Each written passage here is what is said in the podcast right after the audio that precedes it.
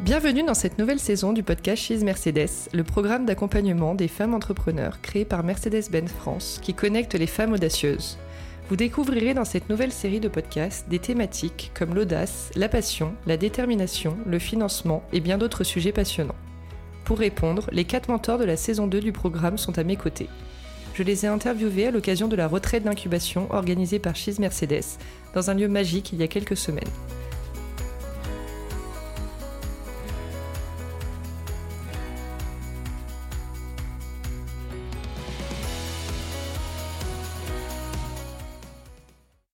Pour ce sixième épisode, je reçois de nouveau Isabelle Rabier, la fondatrice de la plateforme de social selling Joli Moi. Dans le programme de mentoring chez Mercedes, elle accompagne Kenza Keller, fondatrice de Talm, et Mathilde Scherer, fondatrice des laboratoires Olis. Aujourd'hui, on va parler financement avec toi Isabelle. Bonjour. Bonjour. Alors, on dit beaucoup l'argent dirige le monde. Selon toi, quelle place occupe le financier dans une entreprise? Est-ce que tu penses que l'argent est une condition indispensable pour lancer un business qui est viable? Alors, on va parler de business, euh, on va dire, euh, à vocation lucrative, hein, n'est-ce pas? Oui, tout à fait. Alors, je pense qu'effectivement, le financier euh, est indispensable aujourd'hui dans un projet et pour créer une entreprise viable. Après, il y a plein, plein de façons de financer son entreprise. Mais en tout cas, aujourd'hui, étant donné l'écosystème l'environnement dans lequel on lance sa société.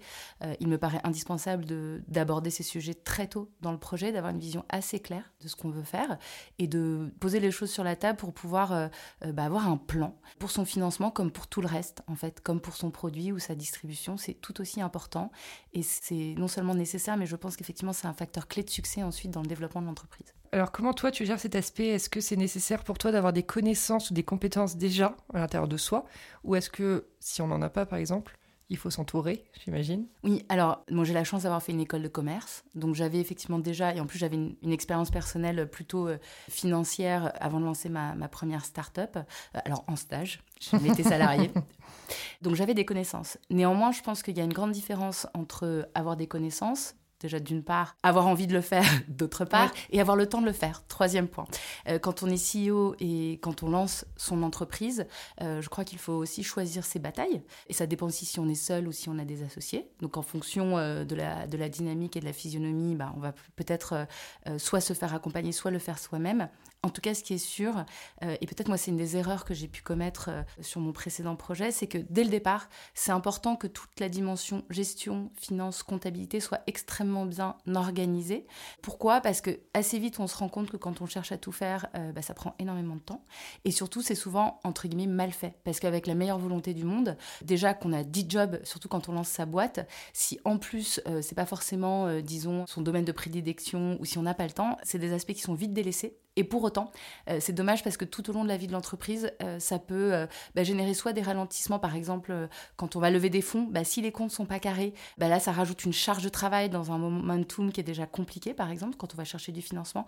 Donc, avoir tout bien carré dès le départ et se faire bien accompagner, même si on fait la finance soi-même, par exemple, sur les sujets comptables, gestion, en général, c'est rare qu'on recrute en premier salarié un comptable. Hein. Mais par contre, il faut trouver le bon prestataire pour être accompagné et être très serein, en fait, déjà sur euh, tout simplement la façon dont les choses sont rangées finalement. Déjà avant même de parler de marge, de financier, déjà se dire que ok, tout est carré, de ce côté-là ça va bien et on peut se consacrer euh, à ce qui est le plus créateur de valeur pour l'entreprise au départ. Est-ce que la partie finance, euh, donc qui peut comprendre les charges, la trésorerie, un crowdfunding, etc., ça génère forcément l'inquiétude et du stress? Alors, l'aspect financier, d'abord, je pense que en France, et même quand on a fait une école de commerce, je crois que les Français sont parmi euh, les moins bien formés à tout ce qui va être euh, ce qu'on appelle l'économie et la finance. Donc quand même, on part avec un, petit désavantage par, rapport à, par rapport à d'autres pays. Déjà, moi, je pense que souvent aussi, on a un peu euh, ce côté, voilà, il n'y a aucune honte à ne pas savoir, ou en tout cas à poser des questions. Forcément, comme on est moins souvent bien formé, ou qu'on a moins eu l'occasion aussi de, de, pratiquer, on va dire, cet aspect de l'entreprise. Aussi parce que ça dépend de quand est-ce qu'on crée sa boîte. Moi, j'ai créé ma boîte juste après, ma première boîte juste après avoir quitté l'école. Donc j'avais une expérience, mais assez light, entre guillemets, en entreprise. Et puis mais très théorique. Du très théorique. Quand bien même on a été salarié, à part avoir été dans des fonctions financières ou contrôle de gestion dans une entreprise, euh, quand on est au marketing, à la communication, on, maîtrise souvent bien certains aspects du produit, etc. Mais rarement, en fait, la partie budgétaire, parce que ça, ça vient plus tard euh, dans des niveaux très seniors. Donc encore une fois, ça dépend énormément de, son expérience personnelle. Cela étant dit, donc c'est forcément, à un moment, ça peut être une source de stress. En tout cas, si ça l'est, il faut l'identifier. Et euh, au contraire, je pense que plus c'est une source de stress, plus il faut s'entourer et à nouveau se faire un plan sur ces sujets-là et, marquer sa peur. Entre guillemets, c'est le stress, c'est souvent lié à une peur. Donc, est-ce que j'ai peur parce que je le maîtrise pas? Est-ce que j'ai peur parce que je sais pas faire? Et ainsi de suite. Et ça, bah, ça nécessite de s'entourer. Et pour répondre à ta question, en ce qui me concerne, ça fait 12 ans que je suis entrepreneur, évidemment, ce serait mentir que euh, je n'ai jamais eu aucun stress par rapport au financement. Je veux juste revenir sur un point qui est important pour moi, c'est que d'abord le financement, la première source de financement, ce sont ses clients quand même. C'est faire du chiffre d'affaires. Donc je pense qu'aujourd'hui, on parle beaucoup euh, dans l'écosystème euh, start-up et entrepreneurial, évidemment du financement des business angels, des levées de fonds, du crowdfunding. Et c'est merveilleux et l'écosystème en 12 ans a énormément progressé. Moi, je me rappelle d'un temps où il y avait très peu d'incubateurs. Je me rappelle d'un temps où il n'y avait pas de fonds d'investissement très early stage euh, pour les entreprises, etc. Maintenant, ce qui a toujours très bien fonctionné, c'est de faire financer sa boîte par ses clients. Donc, c'est aussi je pense que déjà, ça, c'est important de le dire. Et après, par rapport aux autres sujets, le crowdfunding, c'est aussi euh, un peu un entre-deux parce que c'est aussi faire financer sa boîte par de potentiels clients, ou en tout cas, euh, c'est souvent une façon pour les entrepreneurs de se faire connaître et de faire un peu un product market fit, de voir si finalement l'idée plaît, si elle crée de l'engouement et de l'attraction. Donc ça, c'est hyper intéressant et je trouve que honnêtement euh, c'est assez récent finalement le crowdfunding. Euh, ça a été facilité par la loi mais aussi par toutes les plateformes qui se sont créées. Et ça c'est une belle façon à la fois de collecter de l'argent mais aussi de, tester son idée son produit. Donc dans tous les cas j'ai envie de dire même si euh, par exemple le crowdfunding on le fait pas pour des raisons vraiment financières je trouve ça intéressant de le faire pour des raisons de notoriété et de test marketing. Et puis après il y a plein d'autres sources de financement on en reparlera peut-être après.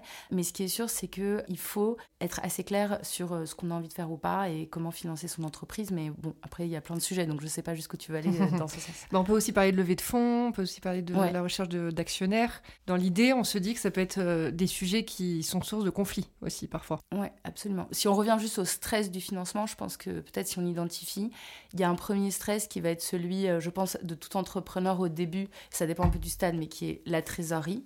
En fait, cash is king, moi, c'est une citation qui est très américaine, mais qui est vraiment, je pense, essentielle de connaître et surtout de s'approprier parce qu'en fait, le cash est vraiment important parce que euh, si tu n'en as pas, tu peux te retrouver très stressé et tu peux faire des erreurs et t'es stressé. Pourquoi? Bah Parce que tu peux pas payer tes salariés, tu peux pas payer tes fournisseurs.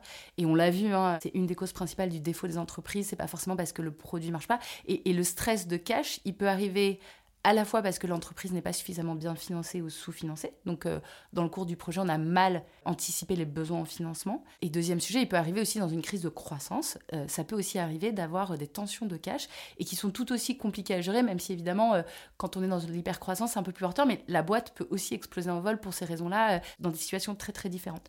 Donc, au-delà du financement, il y a aussi cette notion de cash. Et à nouveau, il y a aussi des méthodes d'autofinancement. Après, on va parler évidemment des investisseurs, mais on peut aussi, sans forcément être tout de suite rentable ou autre. On peut, il y a des modèles où, par exemple, on est en BFR négatif. Donc, on va encaisser de l'argent avant de le dépenser. Donc, ça, ce principe-là de gérer ta gestion de flux, de cash flow, etc., c'est aussi une source de financement. Donc, la source de financement, c'est tes clients, c'est ton BFR. Tu peux le rendre négatif, mais c'est pas le cas de tous les business models, mais ça peut être un cas. Et évidemment, après, tes investisseurs. Juste quand tu dis BFR, au cas où C'est le besoin en fonds de roulement. Besoin en fonds de roulement. Donc, en gros, ton besoin en fonds de roulement, c'est la différence entre les cash flows entrants, donc l'argent que tu vas faire rentrer, et les cash flows sortants, ce qui va sortir. Et donc, dans certains cas, euh, je te donne un exemple. Dans ma startup Joli Moi, alors, c'est pas tout à fait le cas aujourd'hui, mais quand tu es plus gros, tu encaisses euh, tes clients qui payent tout de suite, donc tu encaisses leur argent, et puis après, tu vas payer tes salariés, tu vas payer tes fournisseurs à 30 jours ou à 45 mhm. jours. Et donc, quand tu atteins un certain volume, l'argent entrant de tes clients peut venir financer ce flux et ce besoin en fait d'argent euh, roulant, comme on dit, mhm. euh, pour financer ton activité. Donc, tu peux à un moment être en autofinancement, ce qui est différent d'être rentable. Tu peux être en autofinancement et avoir un BFR négatif sans pour autant être rentable. Après, c'est un équilibre. Maintenant, dans la plupart des cas, et surtout au début, tu vas effectivement être en recherche d'investisseurs, peut-être euh, Love and Family, Business Angel ou fonds d'investissement et peut-être moi, si je me rapporte à ma propre expérience, et ça, je veux vraiment dire parce que euh, on se fait toujours toute une montagne de tout, mais j'ai envie de dire, le financement, c'est exactement la même chose que d'autres sujets qu'on n'appréhende pas toujours bien. Et c'est vrai que là, c'est nouveau, on va devoir aller demander de l'argent. On n'est pas habitué à faire ça du tout, jamais dans. Enfin, c'est rare euh, quand on lance sa boîte. Et euh, on se fait une montagne de ce que ça va être. Et aussi parce que je pense que parfois, on va focaliser dans les médias ou dans les histoires qu'on nous raconte sur des méga success stories mais souvent, ces histoires, et c'est super parce qu'elles sont inspirantes, elles donnent envie aux autres de se lancer, mais parfois, elles mettent un peu sous tapis bah, toutes les étapes ou euh, les échecs ou tout ce qui a pu se passer avant d'en arriver là. Et donc, souvent, on a une image comme quoi il faut réussir tout de suite ou il faut que ça marche tout de suite. Et pour autant, bah, c'est pas vrai. Et en fait, il n'y a pas un entrepreneur que je connaisse euh, qui n'a pas eu des hauts et des bas, qui n'a pas eu des échecs. Et honnêtement, la personne qui vous dit, bah, moi, j'ai jamais eu aucun échec, tout s'est toujours passé comme euh, je l'avais planifié, bah, franchement, c'est faux. je, je, un mensonge. je pense que c'est un mensonge. il faut, voilà. En tout cas, pour le financement, euh, c'est un peu la même chose. Donc, juste pour dire que moi, je me faisais toute une montagne d'aller voir euh, au départ des investisseurs euh, privés ou des fonds d'investissement. Et en fait, il faut y aller. Et une fois qu'on l'a fait, alors franchement, la première fois, il faut pas aller voir son... de sa zone de confort. Hein, voilà, il faut sortir de sa zone de confort. Il faut pas aller voir l'investisseur ou le fonds d'investissement que tu veux absolument avoir parce que c'est sûr que comme pour toute chose, tu vas te planter, tu vas. C'est la répétition en fait. bien sûr. tu sais, c'est repetition makes perfect. Et c'est vraiment ça, mais c'est vrai de tout en fait. Et c'est vrai du financement et de la recherche en financement.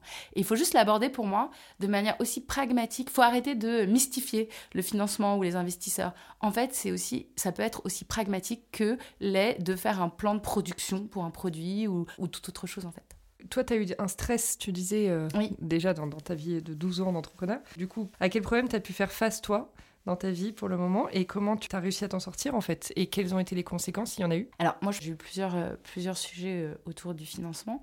À nouveau je pense que souvent les stress de financement hors euh, hypercroissance euh, inattendue, euh, c'est souvent lié à un défaut de planification et de, bonne appréhension du besoin en financement de l'entreprise. Donc je pense que c'est important de se poser là-dessus avant de lancer son projet. Et peut-être moi sur ma première startup, ça a été le cas à un moment. Et donc j'ai pu me trouver en stress de trésorerie. Donc stress de trésorerie, ça arrive, hein, c'est bah, en fait j'ai un projet, j'ai des salariés, j'ai des choses à payer et je n'ai pas assez d'argent tout simplement pour les payer.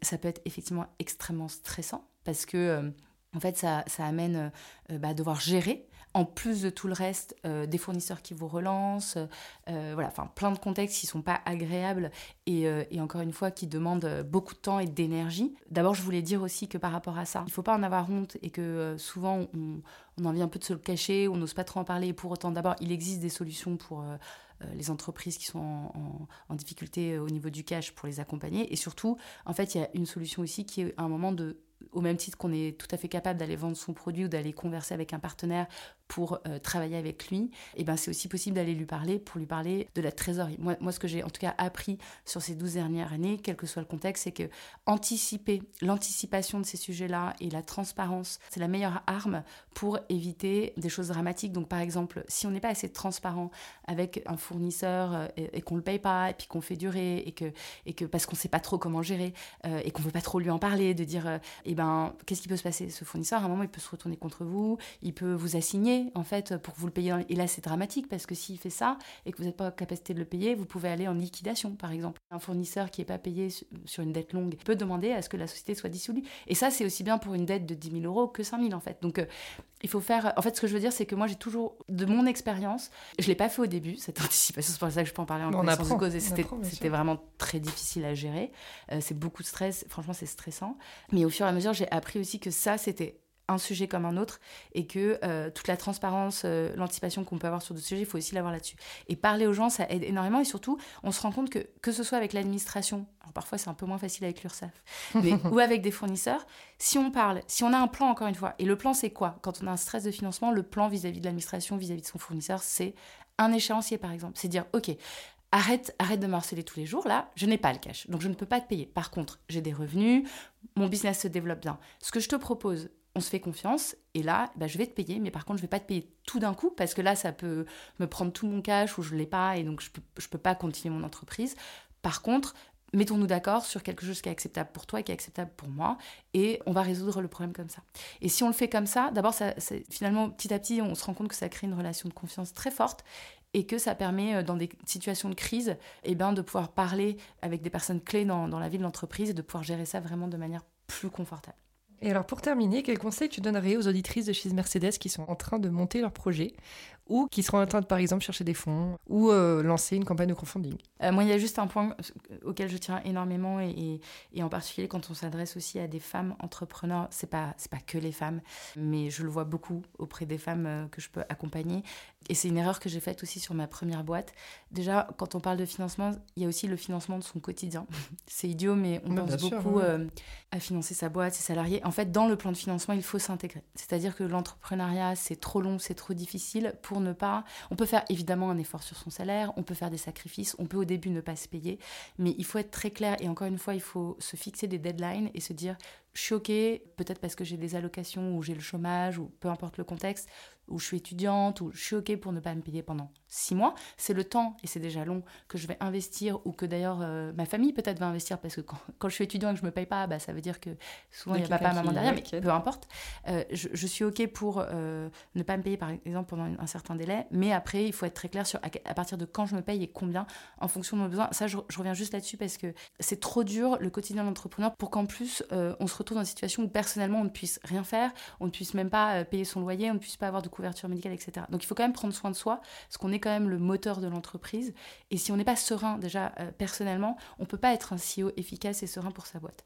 Pour la recherche de financement, je vais revenir sur, je pense, ce qui a été le fil rouge de cette conversation, c'est que avant d'aller chercher un mode de financement, que ce soit le crowdfunding, un business angel, du bancaire, ça peut être aussi du pré-bancaire. Moi, je, suis pour activer toutes les solutions de financement qui ne sont pas dilutives, donc qui ne consistent pas à donner de son capital. Ce qu'on a de plus précieux dans son entreprise, c'est les actions, c'est la part des actions dans sa boîte, et donc ça, il faut euh, le préserver au maximum. Et quand on le donne, évidemment, il faut le faire euh, en connaissance de cause et pour les bonnes raisons. Et donc, là où je veux en venir, c'est que avant même de choisir la solution, le mode de financement, la rapidité de financement, il faut comprendre euh, ce qu'on a envie de faire, il faut avoir un plan très clair et, bien identifier son besoin en financement. Et il faut savoir aussi le phaser.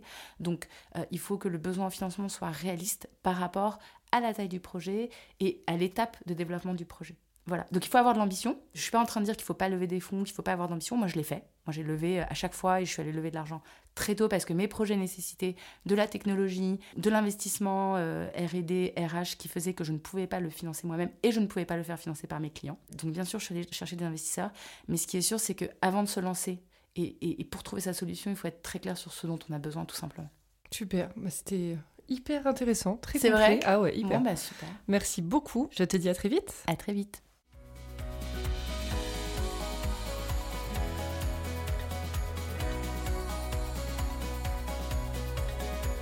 Merci à toutes et à tous d'avoir écouté cet épisode qui j'espère vous aura plu. Pour plus d'informations sur le programme Cheese Mercedes, rendez-vous sur mercedes-benz.com slash cheese. Et pour plus de conseils inspirants, rendez-vous sur le prochain épisode.